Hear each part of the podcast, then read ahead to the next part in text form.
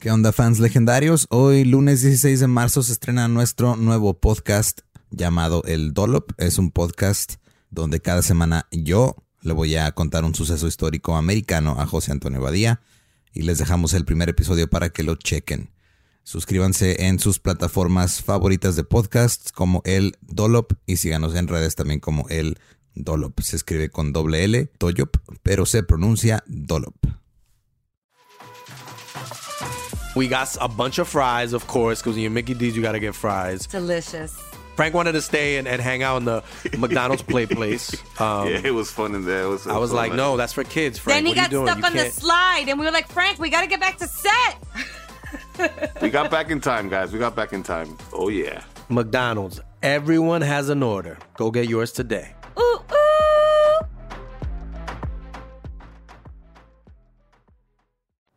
Estás escuchando El Dolop, parte de All Things Comedy Network. Este es un podcast de historia americana en el que cada semana yo, Eduardo Espinosa, le contaré un suceso histórico americano a mi amigo, José Antonio Badía, que no tiene idea de lo que va a tratar el tema, ni idea tengo. no. ni que tenía que decir esa parte de él. Tampoco. ¿Te fijas cómo, cómo dice amigo la introducción? Sí, gracias. Gracias. Te, te hicieron en el contrato poner eso, ¿eh? Sí, no lo arruines.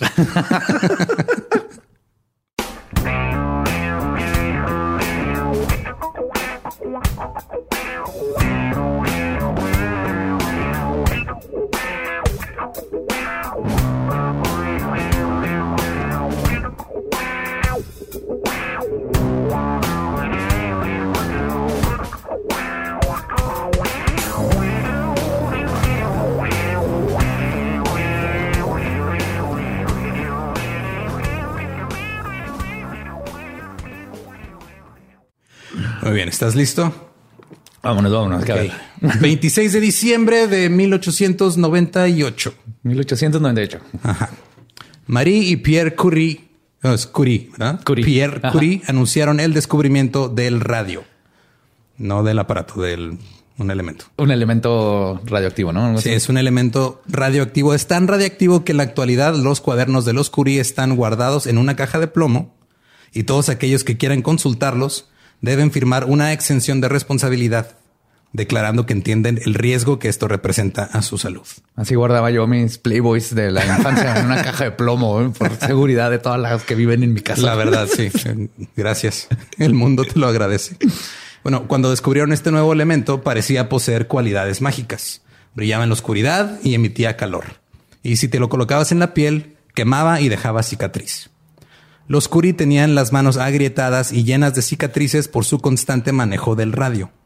Además, sufrían de otros problemas de salud que ahora son reconocidos como síntomas de envenenamiento por radiación. Oh, shit. Y Pierre Curie, de hecho, murió atropellado por un coche de caballos en 1906.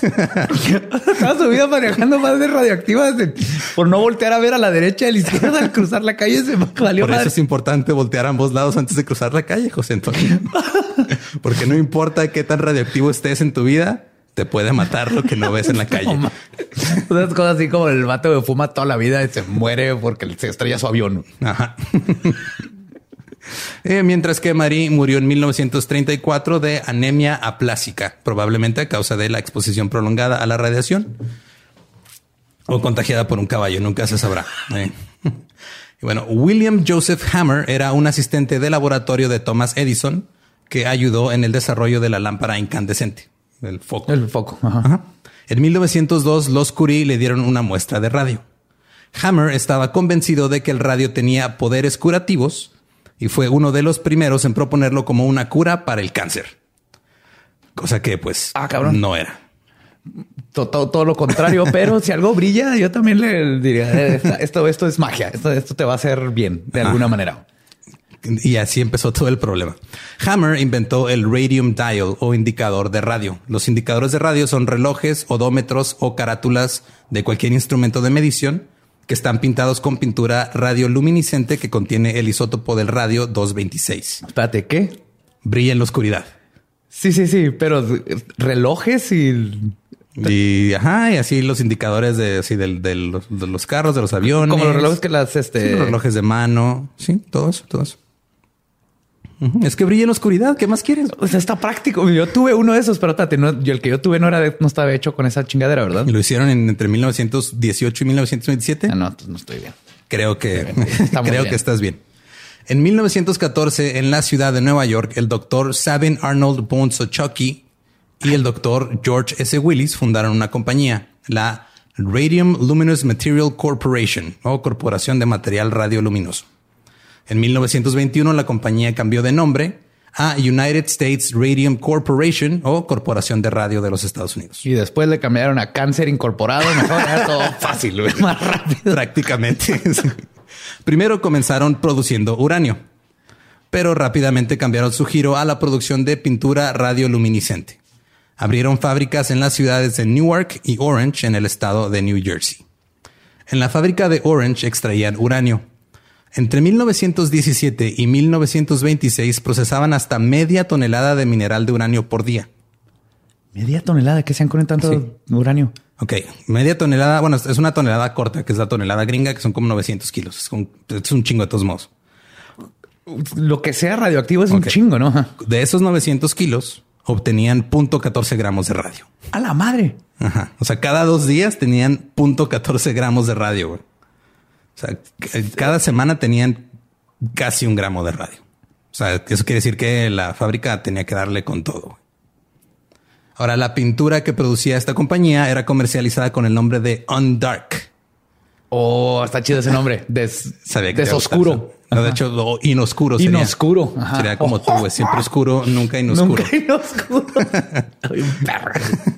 O sea, básicamente, lo- o sea, dark es lo que tú eras en, en la prepa y on dark es con lo que pintaban las cosas. Básicamente, sí. Me gusta inoscuro. Nice. Entonces, on dark era una mezcla de radio y sulfuro de zinc. La radiación del radio provocaba que el sulfuro brillara. Y eh, la demanda de on dark era elevada durante la Primera Guerra Mundial, ya que era usada para pintar indicadores, relojes y paneles de instrumentos de vuelo usados por el ejército estadounidense. Sí, eso es, vas volando y puede brillar todo por adentro bien bonito. Pero ya te des- derrite las Exacto, pupilas. sí. Ajá. Pero ya después de la guerra, la demanda siguió igual. Porque se empezó a usar para pintar relojes, interruptores de luz, números de casa, linternas, brújulas, instrumentos de medición de vehículos y hasta hebillas para sandalias.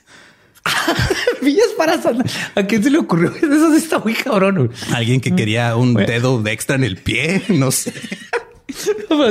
Ya lo pusimos en relojes. eh, ya lo pusimos- Sí, Johnson. ¿qué? Y si ponemos en las sandalias, genio, Johnson. Súbete, vámonos. Eres el nuevo CEO. Sigue pensando más cosas. Y entre 1917 y 1926, US Radium Corporation contrató mano de obra femenina para pintar carátulas de reloj y varios instrumentos con su pintura on dark. Estas chicas eran conocidas como las dial painters o pintoras de carátula y ganaban alrededor de 3 dólares con 75 centavos al día, lo que equivale a 69 dólares actuales. A la madre. ¿Al O sea, día? al día. Está súper bien. Estaba chido. ajá. Más para esos tiempos. De hecho, este, en esos tiempos, las mujeres empleadas en, en- en los años 20 eh, tenían un salario de entre 7 y 13 dólares por ¿Les semana. pagaban en esos tiempos? Sí. No, ¿Les sí, estaba bien. Sí, estaba bien lo de Erin. ¿Habrá- ¿Sabrían que las estaba matando o nomás eran gente a toda madre? Mm, espérate. Para que veas lo que se siente.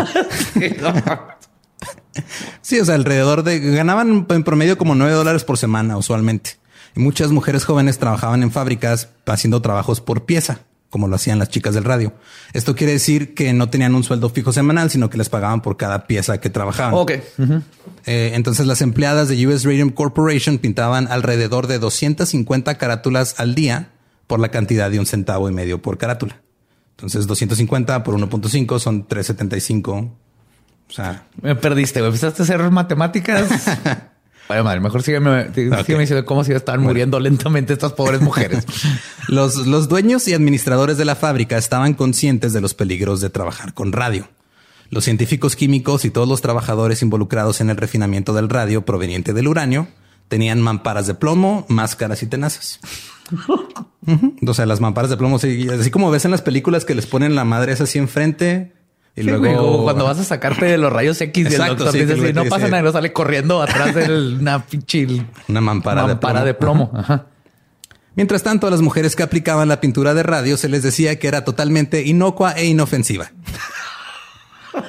Peor aún, se les pedía que mantuvieran las puntas de sus delicados pinceles en forma, pasándolos entre sus labios. No mames, chupaban el pincel. Chupaban el pincel para que no perdiera su forma, para que quedara así picudito, bonito y poder así hacer trabajo de detalle, todo bien. O sea, sí, sí, sí funciona. De hecho, como, como pintor, te, este, haces eso muy, muy seguido y hay una cosa que se llama Ah, fuck, no es cobalto. Muerte por cáncer.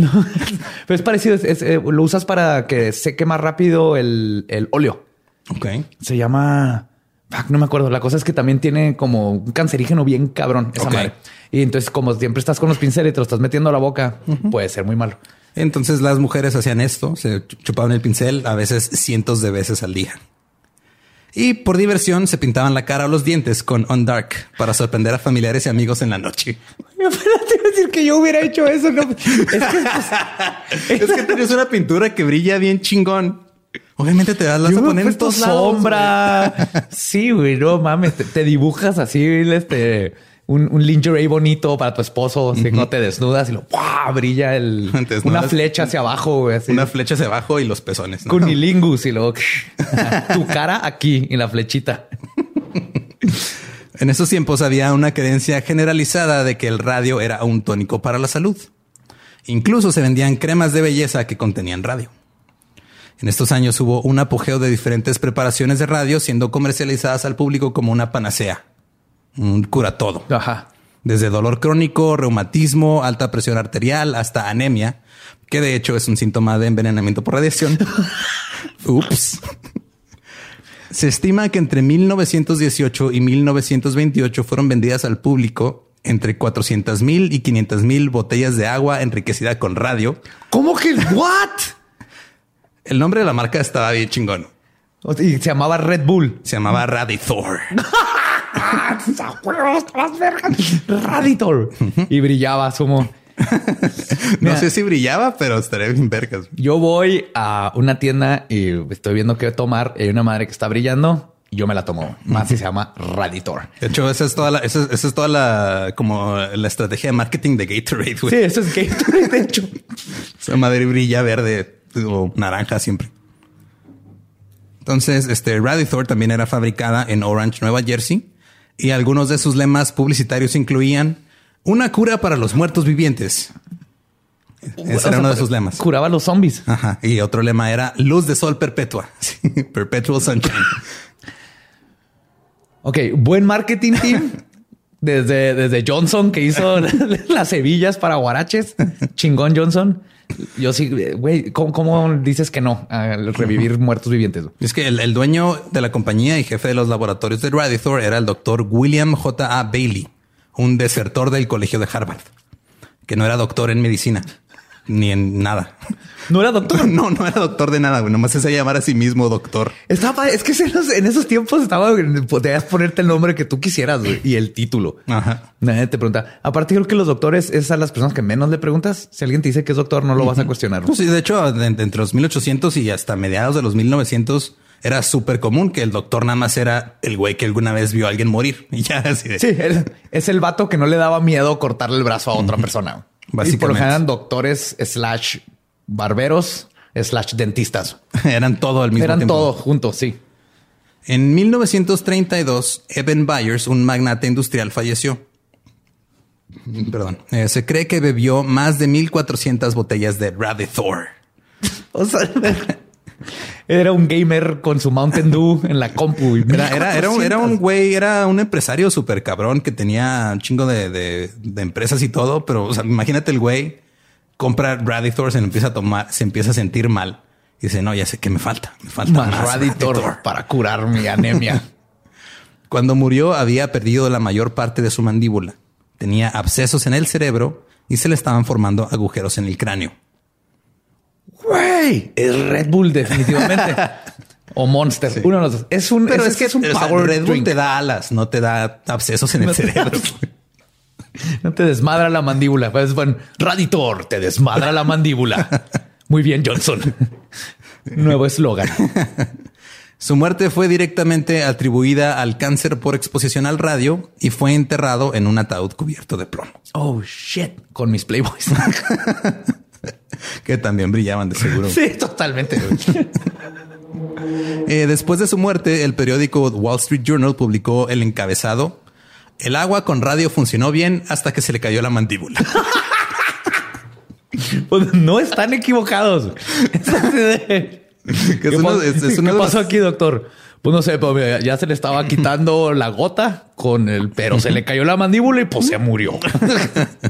Eh, en Ganas unas, En esos tiempos otras. dan enfermedades muy raras. Era, era común que se te cayera la mandíbula de O sea, la en, nada. en esos tiempos creían que para curarte te tenían que desangrar. Sí, tenías que desangrar y tenías que morder una víbora. Aunque este encabezado provocó una disminución de productos con radio siendo vendidos como tónicos para la salud y aumentó los poderes de la Administración de Alimentos y Medicamentos, la FDA, Ajá. no detuvo al fundador de Radithorp de seguir propagando su charlatanería radiactiva. O sea, hasta ahorita no lo detenían. No, es Y que de él hecho, sabía ajá. que era asesina su producto, que mataba gente y seguía. Sí, o sea, era así como antes te vendían el snake oil, así el, el- el aceite de víbora, ahora era radiactiva esa madre. Fuck. Continuó vendiendo varios productos, incluyendo un clip radiactivo para el cinturón. No sé qué hacía. ¿Para cuál cinturón del Para pantalón? ajá, para tu cinturón ¿Cómo del que qué hacía? Espinosa, era para que le vaya a tus guaraches. Obviamente, güey. para que combine, come on. Buen punto, sí, buen punto. Por eso nunca me he vestido a la moda. Eh. Y también vendía un dispositivo para hacer tu propia agua con radio en casa. o sea, te vendía la radiación y le echabas en el agua. Supongo, no sé exactamente qué hacía, pero supongo que nomás llegabas así, comprabas tu kit de que era como un filtro que en vez de limpiar el agua la hacía cancerígena. O sea, traía una mina de Samalayuca ahí metida en el. Yo creo, no sé. Ay. Ahora, el radio actúa como el calcio en el cuerpo y es absorbido por los huesos de la misma forma. Esto quiere decir que para muchas mujeres que se dedicaban a pintar carátulas, las primeras señales de que algo estaba mal consistían en desprendimiento de los dientes o fracturas en la mandíbula. O sea, se te- sí, pues están chupando, se te iban madreando todos los huesos. Pero como solo estaban ingiriendo cantidades residuales de radio, pasaron años antes de que los síntomas de esa enfermedad por radiación se manifestaran. En muchas ocasiones ya estaban cambiado de trabajo. O sea, como era, era tan leve, era tan poca la radiación que les, les estaba entrando, no, no se manifestaba rápidamente. Entonces fue, era como, era como muy, muy, este, muy lenta la degradación de, de sus huesos. Sí, sí, no pasaba nada hasta que después de 10 años estaban en el brunch y la conversación era así. ¿Cómo estás, esa mandíbula para tomarme la mimosa.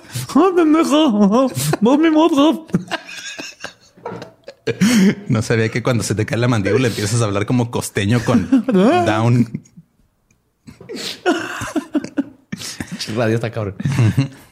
Cuando empleadas actuales y antiguas de la fábrica empezaron a reportar enfermedades misteriosas, la compañía invitó a los expertos en higiene industrial Cecil Drinker, Catherine Drinker y William Castle a visitar la fábrica.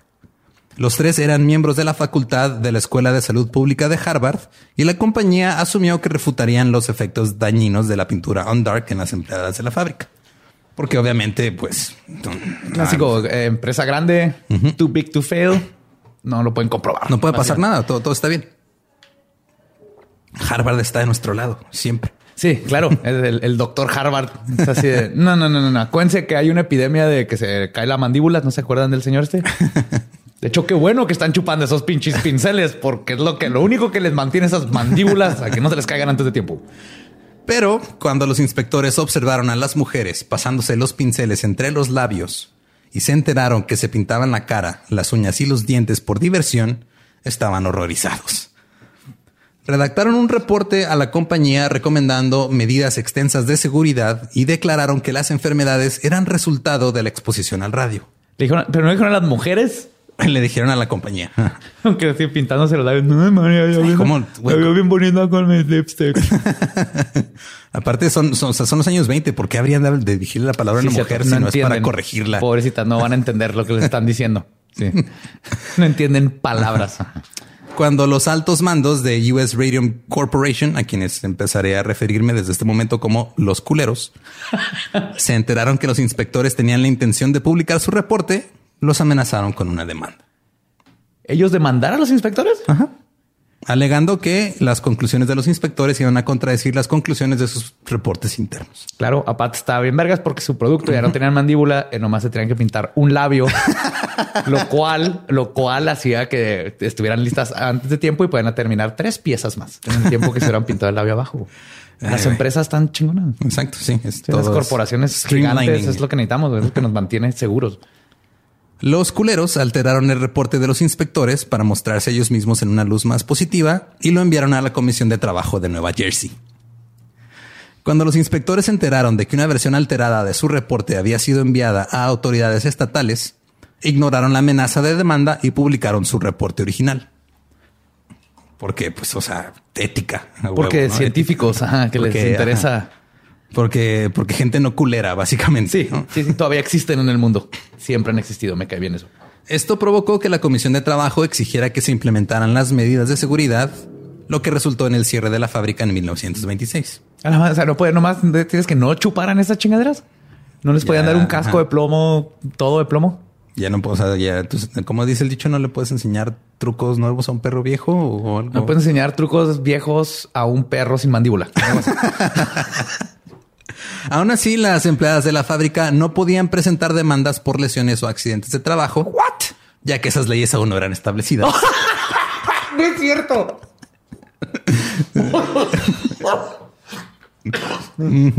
¿Sabes qué, María? Deberías de demandar a estos cabrones, pero esto se me acaba de ocurrir, todavía no existe, así que no vamos a poder. Perdón. Pero no hay nada más que podemos hacer, abogado. No, se me acaba de ocurrir unos 10 años. Ya van a haber demandas a cuando te jodan en el trabajo. Ok, me espero a ver si no me muero antes. Te- se te ve bonito el labio de arriba. Aparte que las leyes todavía no estaban establecidas, la seguridad industrial les valía madre a las empresas en esa época. No, no, pues es que era una pinche empresa. sea- tenías, era como en la revolución industrial cuando empezó que el- Sí, más o menos. las era- máquinas cortaban dedos y perdías piernas y todo. Y era de whoops, gajes del oficio. Gajos del oficio. Una de las primeras empleadas de la fábrica en presentar síntomas severos de envenenamiento por radiación fue Amelia Maggia. Amelia trabajó para los culeros durante cuatro años. Durante su último año en la fábrica se quejaba de cansancio constante, dolores en las articulaciones, sangrado bucal y pérdida acelerada de peso. Creo que la última, de la última no creo que se haya quejado. Creo que Ese fue. Todo lo demás está de la chingada. Eh, ¿Me pueden dejar nomás lo de la pérdida de peso, por favor? Cuando fue a visitar a su dentista para una extracción dental, el hueso de su mandíbula se desprendió en las manos. no del mames. dentista. Así de, a ver, Amelia, a ver, a ver, a ver. Ay, güey. Um, la buena noticia es que salió el diente fácil. La mala, Es que salieron todos los demás. la buena es que vas a tardar la mitad del tiempo en lavarte los dientes porque nomás tienes los de arriba y vas a poder hacer más relojes. Amelia murió en septiembre de 1923, Oh, fuck. días antes de su cumpleaños número 25. ¡25! Oh, fuck. Digo, para esos años, pues ya, no, bueno, en los 20 ya llegaban como los 60, 50, ¿no? sí, Más sí. menos. Pero para esos años seguro Amelia tenía como 16 hijos que dejó sin mamá. y sin mandíbulas. La causa de, de muerte registrada en su certificado de defunción fue estomatitis ulcerativa, que es una enfermedad que se caracteriza por inflamación, llagas y úlceras recurrentes y dolorosas en la boca. O sea, lo que me pasa los domingos después de comer barbacoa con Básicamente, salsa. sí. Ajá. Ajá. Estomatitis. Estomatitis. Cinco años después, Harrison Martland, el médico forense del condado de Essex en Nueva Jersey, estaba investigando las muertes de varias mujeres que habían trabajado para los culeros. Tenía la sospecha de que la causa era envenenamiento por radiación. Wow, este cabrón, este güey está cabrón. Este güey creo que creo que es muy inteligente. Es el, es el, es el único güey que ha hecho algo. Todo el mundo se está quedando las mandíbulas, están brillando. Um, Ha de ser el agua. debe ser el- ese es, es el microondas. Son los toppers. Eh, Harland, no, perdón, Marland buscó la ayuda del toxicólogo Alexander Gettler de la oficina del médico forense de la ciudad de Nueva York. Marland y Gettler exhumaron el cuerpo de Amelia. En un cuarto oscuro colocaron sus huesos sobre película para rayos X y los envolvieron en papel fotográfico. Como prueba de control hicieron lo mismo con los huesos de un cadáver que no había sido expuesto a radiación. Dejaron los huesos así por 10 días. Cuando los retiraron del papel y la película, encontraron una constelación de manchas pálidas contrastando con el fondo oscuro, lo cual indicaba que aún había radiación en los huesos de Amelia cinco años después de haber fallecido. Cinco años después. Está como la varilla radioactiva del cobalto 60. Exacto. Pues estos son varilla de Pero esas- hueso. esas- estas son varillas óseas. Con estas varillas construyes gente. Y el papel y la película donde estuvieron los huesos del cadáver que usaron como prueba de control estaban completamente oscuros, no tenían absolutamente ninguna mancha pálida. Todo bien. Que, que básicamente es lo que buscas, ¿no? Cuando, cuando checas huesos, que no, que no que no dejen haya, na- partículas que no haya nada raro. De preferencia. Más empleadas de la fábrica empezaron a presentar síntomas de enfermedad por radiación, lo que provocó que los culeros alegaran que los síntomas eran a causa de sífilis. ¡Ah, sí, a huevo! ¿Sabes a quién se le ocurrió eso? Al Johnson, güey. Sí, no, sí, no, no, sí, a huevo que fue el- Johnson nos quieren demandar. Tú, tú, güey, se te ocurrió las chanclas, güey. ¿Qué, qué nos puedes? Nos quieren demandar. Mm, sífilis, las morras andan de putas, güey. Les dio sífilis. Johnson, eres un chingón. Y pero con estos culeros, no mames. Pues eran culeros. O sea, lo hicieron nada más para desacreditar a las mujeres que ellos mismos estaban matando. Y aún después de ser confrontado con las conclusiones del médico forense de Nueva York, el presidente de los culeros, Clarence Lee, se negó a asumir responsabilidad y continuó culpando a las víctimas. Claro, eso para qué chupan los pinceles. ¿Quién les manda? Ah, el supervisor. Clarence dijo que habían empleado a muchas mujeres faltas de aptitud física o discapacitadas y que ahora este acto de bondad había sido vuelto en su contra. Es que mira, sí, Eduardo, ahí le tengo que dar, ahí le tengo que dar crédito. En esos tiempos las mujeres no aguantaban ni madre con la radiación.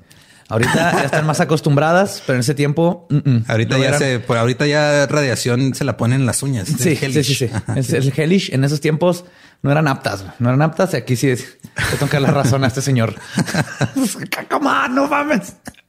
¿Tú sabes que esta Primero es así de no, no, no. A ver, a ver. No, no, no. Tú tienes sífilis Sí. y da gracias que te, que, que te di trabajo tú con tu. ¿Ves? Así muy, bien, muy bien. Muy ¿no? bien, Carmen. no.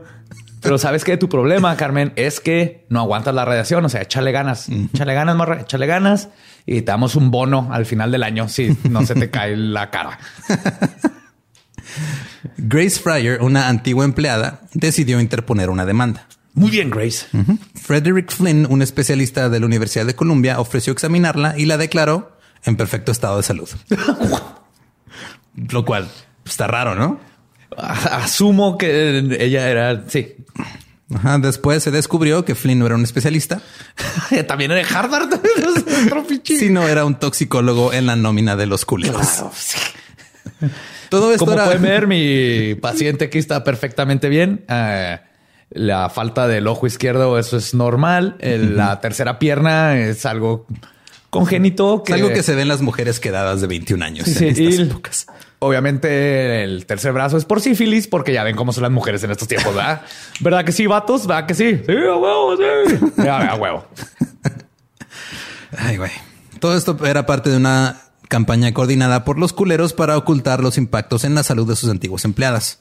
Ellos tenían contactos porque eran contratistas del gobierno en materia de defensa. O sea, les daban pintura para los aviones y todo este pedo. Entonces tenían contactos o eran poderosos. A Grace le tomó dos años encontrar un abogado porque nadie quería involucrarse en la situación. En la situación no, no que acercarse a una mujer radioactiva. Creo que las dos. Pero no mames, o sea, es lo mismo que pasa ahorita. Estamos en el... Tienes, conoces gente en el gobierno, entonces te, Eres un empresario y tienes contactos y haces lo que dinero se te la chingada y- gana. Raymond Berry, un joven abogado de Newark, interpuso la demanda en 1927. Ya fue el que dijo, va, se arma. Cuatro mujeres más se unieron a la demanda. Cada una buscaba una indemnización de 250 mil dólares. Y las cinco juntas fueron conocidas como The Radium Girls o las chicas del radio. Las cinco eran Grace Fryer, Edna Husman, Catherine Chow y las hermanas Quinta McDonald y Albina Larice, que a su vez eran hermanas de la difunta Amelia. Oh, no mames, ok. O sea, Quinta, Albina y Amelia. Sea, Albina así se llamaba, no quedó Albina por, por la radiación. Iba Bueno, o sea, no, no era una condición. Es más era- un tono azul que albino, pero Bueno, sí, luego, Quinta, Go Radium Girls. Quinta tenía las caderas fracturadas. Albina estaba postrada en cama y una de sus piernas era ahora cuatro pulgadas más corta que la otra. Ahora, no sé. Esto fue causa del. Sí. Lo que no sé es si le creció más una pierna o la otra se encogió, güey. No, no, no queda claro. Lo que te iba a preguntar, no sé qué sea más probable. Voy, voy a asumir que una se encogió. Porque si te si, si absorbían los huesos. Sí, no, como, como osteoporosis y eso, que te haces más chiquito por los huesos. Sí, supongo. Pero se le vean fabulosas sus piernas con sus guaraches radioactivos. ¿Me das, me das nada más un zapato de plataforma, por favor. No el otro normal. con su hebilla brillante. por uno de piso y uno de plataforma. Edna Husman a duras penas podía caminar y su cabello aún brillaba en la oscuridad años después de haber dejado la fábrica. Ok, eso está bien vergas. Eso está bien vergas. Qué culero que la- le está, le está comiendo el cerebro por adentro y metiéndole ideas de que necesita tres gatos en la casa, aparte de los 16 que ya tiene, pero está bien vergas que brilla su cabello. Eso sí, está chido. La neta, eh, hemos, hem- hemos pagado porque nos hagan eso. Sí. Cuando solo teníamos que intoxicarnos con radio. Y Grace Fryer trabajaba en un banco con una órtesis metálica que iba de su cuello a su cadera para dar soporte a su columna. Oh shit, o sea, de plano la, la columna ya. Que de hecho aprendió una palabra, órtesis. No sabía que se les decía así a los que son soportes externos. La prótesis es como Oh. integrada, la órtesis es por fuera. Got it. Ya. Sí, sí, como esos que ves que tienen cuando te operan de la columna, que te ponen unos como clavos en la cabeza con una corona y lo va hacia la. Sí, eso se llaman es órtesis. Ajá. La mandíbula de Catherine Chow ya comenzaba a desprenderse, como, como es tradición en estos casos. Una de las peores tradiciones de la historia, pero bueno. Eh, la situación de las chicas del radio estaba obteniendo difusión nacional en los medios y noticias de su lucha llegaron hasta Marie Curie en París. Quien Oh, dijo? shit, Sí, seguía- todavía, todavía seguía todavía está viva. viva, O sea, se murió en el treinta y tantos, dije 34. No, atro- no atropellada por un coche de con caballos. Que las mujeres sí son inteligentes, güey, así voltean a la derecha, a la izquierda. Curie dijo, sería muy feliz de dar cualquier ayuda que pueda y agregó, no hay ninguna manera en absoluto de destruir la sustancia después de que entra al cuerpo humano. Curie también estaba sufriendo los efectos de la exposición al radio. Güey, Marie Curie y las Radium Girls hubiera sido el equipo de, de superhéroes más bizarro del mundo. Marie Curie, Radium Girls. Ah. Una de con un Poder de patín. mandíbula. Y luego se la avienta la mandíbula como un boomerang, güey. Regresa. Soy feliz. Tiene la pierna así, trae un, un patín en un pie y el otro no. Y la que brilla en el pelo. Pss, Come on. Ay, güey. Los interminables retrasos para iniciar las audiencias eh, del juicio provocaron indignación en las masas. Tanto los periódicos como la opinión pública estaban firmemente del lado de las chicas del radio y su deteriorado estado de salud provocaba compasión. El editor del periódico New York World escribió que los retrasos eran, cito, una condenable tergiversación de la justicia. No hay excusa posible para tal retraso. Las mujeres están muriendo. Si alguna vez un caso exige pronta resolución, es el caso de las cinco mujeres enfermas que están peleando por unos miserables dólares para aliviar sus últimos días en la tierra. Fuck. No, sí, claro. O sea, es que aparte el, lo del dinero es lo de menos. O sea, que ese dinero se lo van a dar. Están condenadas a morir. güey. O sea, Ujú, está o sea, ya- bien culero. Hasta nomás por, por, por ser un ser humano con poquita compasión es, sí, tomen esta lana. ya, ni la van a disfrutar el, dinero. No se trata de dinero. No, o sea, aparte, ¿en, qué se lo van a gastar? Ya no pueden comprar más sandalias de radioactivas. Ay, es que ¿sabes? sacaron un nuevo filtro para agua que le pone radio y lo quiero poner en mi casa. Que es un, un filtro de Instagram que te, te brillen los ojos. güey. Eh, desde los tres años que se había interpuesto la demanda, habían fallecido tres empleadas más de, de los culeros. O sea, en, en el tiempo en el que pusieron la demanda y, y- y llegó a audiencias, Tres más. trece. Trece. Tres empleadas más habían. ¿Sabes que, el- que 13 es mala suerte que se te mueran? Nada en, más una, 13. en una empresa. Ajá, si se mueren 14 o, no o hay pedo. 12, la libraste. Eso es normal. Eso es normal en una empresa que hace esta chingada. Eso es normal. Pero 13, ese es mal augurio. Es mal augurio. Acuérdense. El caso finalmente llegó a la corte en abril de 1928, después de múltiples retrasos y argumentos legales. La prescripción extintiva ya había pasado. En esos tiempos solo se podía interponer una demanda dentro de los primeros dos años de haber sufrido una lesión o accidente de trabajo y el derecho de demandar al empleador aún no había sido puesto a prueba. O sea, apenas estaban poniendo las leyes para proteger a los trabajadores. ¿Cómo es posible que Sí, ¿cómo es posible que Estados Unidos en 1928 sea como México ahorita? Sí, es lo que. Y que han tardado tanto en cómo. Ah, oh my God. Ok, que, que le puedas chingar por no tener responsabilidad en lo que están haciendo. Pero exactamente, todavía estamos en el 2020. De hecho, está la palabra siempre digo: no existe la palabra liability en México. pues nada más se conoce como responsabilidad, pero pues Ajá. vale madre. Además, este no se pudo probar del todo que la exposición al radio era la causa de las enfermedades y mientras tanto la salud de las mujeres Ah, se sí, sí, deterioraba porque- rápidamente. Porque la es normal que te brillen los pinches dientes y, Sí. y- A ver, y ¿qué te salgan tentáculos de la vagina. O sea, Bueno, eso sí, eso sí era la sífilis. Esa parte sí. O sea, depende si brillaban. Así, ah, no, es sífilis. Ah, no brillan. No, sí, sí es. Doctor, sí, sí, sí es el Es que se me olvida. o sea, El- el sífilis, radio. es, sífilis es tentáculos o garras. ¿Cuál de las dos? Tentáculos. Tentáculos, ok. Herpes es garras. Ok, va.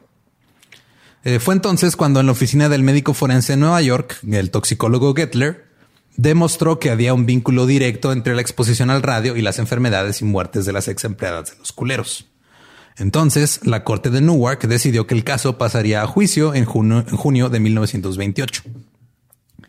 Y al día siguiente, los culeros ofrecieron resolver el caso mediante un arreglo que ofrecía 10 mil dólares a cada una de las cinco mujeres, que equivalen a 137 mil dólares actualmente, una pensión de 400 dólares al año, que son 8 mil 200 dólares ahorita, ¿Pensión para quién? ¿Para ellas? para ellas, ajá. y cobertura Pues vitalicia. sí, güey, yo tengo las ofrecí así. "Hey, ¿Cuánto quieres tu pensión? Pues cuánto les queda de vida. güey?" pero también ofrecieron una cobertura vitalicia de todos los gastos médicos. Pues vitalicio. así. ¿Cuánto le queda? Como dos meses. Ah, vitalicio. Sí. Las cinco accedieron a esta resolución ya que sentían que habían probado su punto ante la poderosa corporación. O sea, básicamente ella- ella- ellos lo que querían era demostrar. Sí. O sea, ella- ellas sentían que el haber hecho que estos güeyes dijeran, ok, vamos a arreglarnos, era que ellos ya estaban aceptando que la habían cagado, que era, era lo mínimo que ellas querían del Sí, caso. exactamente. Porque no les, si les hubieran ofrecido 10 millones, 80 millones, no importa, se van a morir. Están, están ahorita en, de- degradándose físicamente Así es. como personas. Entonces, más bien era que ya dijeron, ok, estos vatos ya aceptaron. Fuck you. Y lo cerraron para siempre y el mundo es hermoso desde ese día. Claro, sí. Todas las chicas del radio fallecieron a causa de sus enfermedades durante la década de los 30. Fuck. O sea, duraron, si mucho, 10 años después de eso. Lo que sí es que eh, las chicas del radio dejaron un gran legado a través de su sufrimiento y su lucha. Su caso estableció el derecho de los empleados individuales a demandar a su empleador por lesiones y accidentes de trabajo. Ok. Tuvimos que hacer Ninja Turtles humanos radioactivos Ajá. Para que a alguien se le ocurriera y se estableciera legalmente, bueno, en Estados Unidos por lo menos, que puedes demandar a tu empleado, Em- Empleador. empleador. Tu empleado puedes demandar a tu empleador por este, llenarte de, de radiación. Chingaderas y que te da tentáculos de la vagina. Fuck. Eso se tardaron. O sea, eso tuvo que pasar. Tuvieron que morir un chingo de mujeres. De una forma horrenda. Ajá. Lentamente, dolorosamente. Para que dijeran, "Mm, creo que, creo que tal vez este, se nos pasó algo aquí. ¿Qué se nos pasó? Y creo que debemos de poner la, la forma en que si se nos pasa la mano, eh, que nos puedan demandar. Yes. Y bueno, en 1949 el Congreso de Estados Unidos aprobó un proyecto de ley haciendo indemnizables todas las enfermedades y accidentes de trabajo.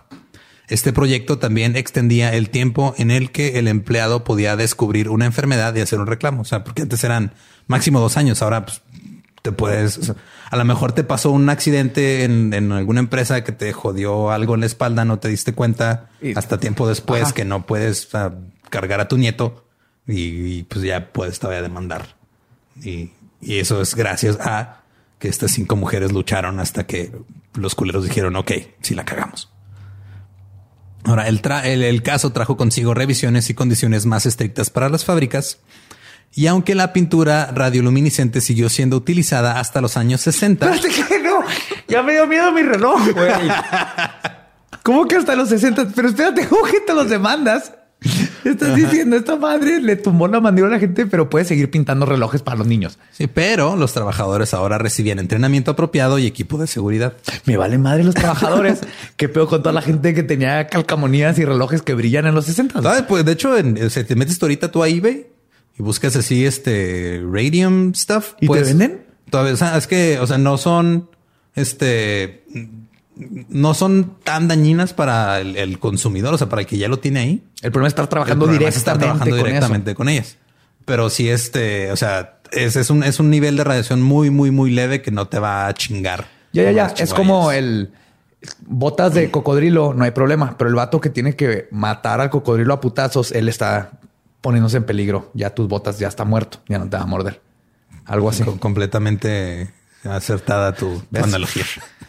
Soy, soy buenísimo para analogías. Sí, o sea, hay este, hay, yo me he metido a buscar, hay vajillas, este, que brillan, no sé por qué están, este, el cristal. y es constante, ¿verdad? No radio. es, no es como las calcamonías que tienes que ponerlo en la luz. No. Ese es otro foto. Sí, eso algo. es este algo que primero absorbe la luz y luego ya como que la va. Y por eso no deja de cómo se llama el, el material, pero sí, fotos, no es fotosensible, pero algo, algo por ahí. así. Ajá. Y este ahí también así puedes todavía todavía hay aviones así de la Primera Guerra Mundial que pues, brillan las.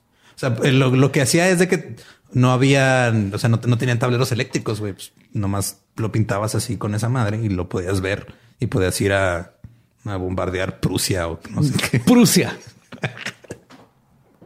Mira, estamos aprendiendo historia americana, no europea. Pero entonces, a ver, entonces lo más triste es que el producto en sí está muy chingón y no es malo y ayudó porque No, era- sí, o sea, es- fue el primer como glow in the dark. Ajá. El O sea, no- problema no era la es, empresa este- que le valía verga que sus empleados en el proceso. No, pero o sea, es que lo- no es no es los empleados, porque sus los güeyes que trabajaban en la fábrica que, que refinaba el uranio, ellos estaban protegidos.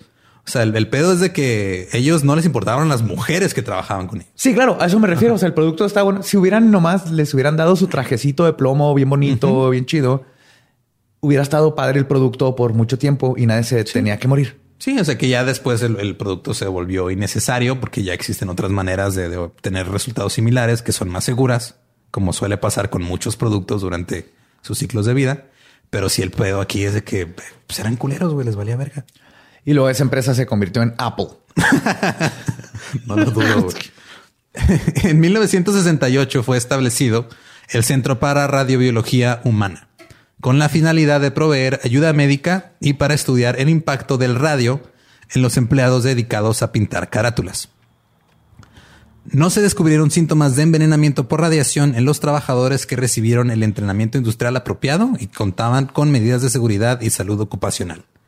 O sea, ya cuando estaba todo bien hecho, no hubo pedo. No me digas, neta. Ajá, ¿tú o sea, crees? si haces bien las cosas y así no pasa nada. No pasa nada. sí, sí. wow. Si te preocupas por tu gente desde un principio, sobreviven. México, tomen nota. Señor empresario mexicano, tome nota. Se puede evitar demandas y mandíbulas tiradas por toda la empresa. Si pone atención y hace las cosas básicas de seguridad. Y esa, esa fue la historia de las chicas del radio. Fuck. Pues estuvo muy impresionante para el primer episodio. No mames. Sí, de hecho la, Este, la- creo la que- escogí porque, eh, o sea, ahora que empezamos con este podcast en leyendas, en el, en el episodio 8, en el de Cobalto, yo mencioné este episodio porque me recordaba, o sea, lo- los, los, los síntomas que empezó a presentar la gente me recordaba lo que había pasado con esto. Sí, no, lo peor es que el de cobalto de aquí de Ciudad Juárez fue en los ochentas y no se conocía bien el desmadre a lo que podía llegar el cobalto 60. O sea, era- fue, fue mucha ignorancia el, el culpable. Aquí fue negligencia. Aquí fue negligencia porque ellos sabían, o sea, si le daban plomo a unos y a, a tus mujeres les decías que chuparan el pincel, que tal vez se lo estaban diciendo como albur, me acabo de dar cuenta. Chupen el pincel y la están chupando y el vato así como, ah, chingada madre, no me están entendiendo mi indirecta. Pero el punto es de que ellos sabían perfectamente que era peligroso y de todas maneras. Pero pues la tragedia nos llevó a, bueno, llevó a Estados Unidos a tener leyes. Vamos, México. que Necesitamos siempre- que alguien te esté chupando pinceles radioactivos para que las leyes Siempre, se- siempre pasa lo mismo, güey. Siempre tiene que pasar una tragedia para que cambie la ley y se, y, y se medio corrija. Sí. O, O sea, o- o sea, o si, hubiera, si hubiera sido en México, nomás hubieran pu- puesto un letrero que dice no chupen los pinceles y siguen trabajando con radiación. ¿no? Sí, o enjuágate la boca después de chupar los pinceles. Porque es el, ¿cómo es el, el- la frase? del- Una vez muerto el niño, ¿Se acaba la rabia? se acaba la rabia y tapan el pozo, ¿no? Una cosa y le así. ponen cuidado con el pozo. Ah, entonces, Algo así. Sí, sí. En México el problema De hecho, es en el- México más bien este lo que harían es de contratarían practicantes para que ellos chuparan los pinceles y se los regresaran a, a los chavos. Ah, ok, ya mira, ya, ya lo chupé, ya tú pinta a ¿Quién gusto. tiene su practicante a un lado?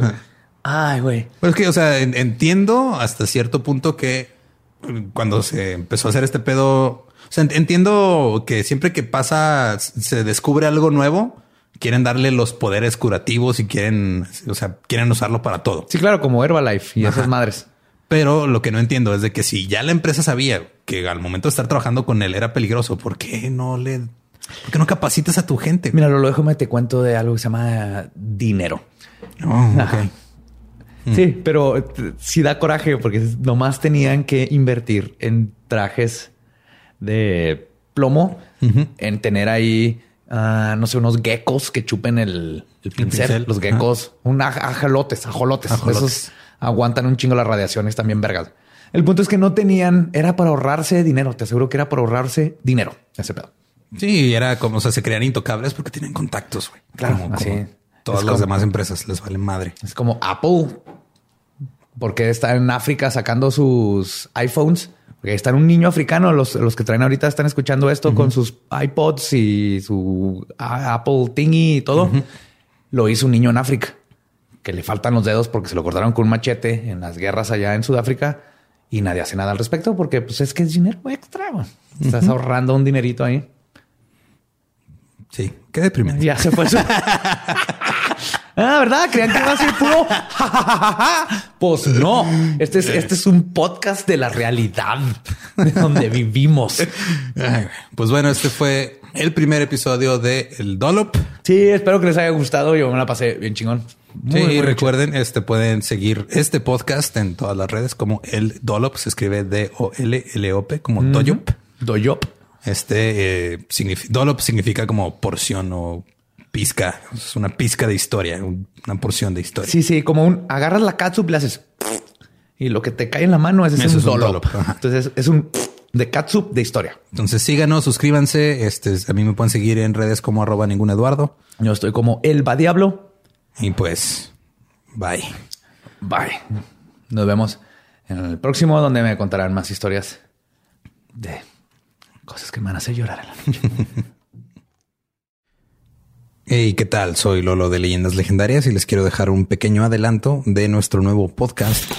Estás escuchando El Dollop, parte de All Things Comedy Network. Este es un podcast de historia americana en el que cada semana yo, Eduardo Espinosa, le contaré un suceso histórico americano a mi amigo. José Antonio Badía, que no tiene idea de qué se va a Ok, lo bueno es que, el tema. No, lo bueno es que nada más te trabas cuando lees, ¿verdad? Sí, O sí, sí. No, no cuando voy a decir una línea que he dicho ya como cuatro o cinco veces.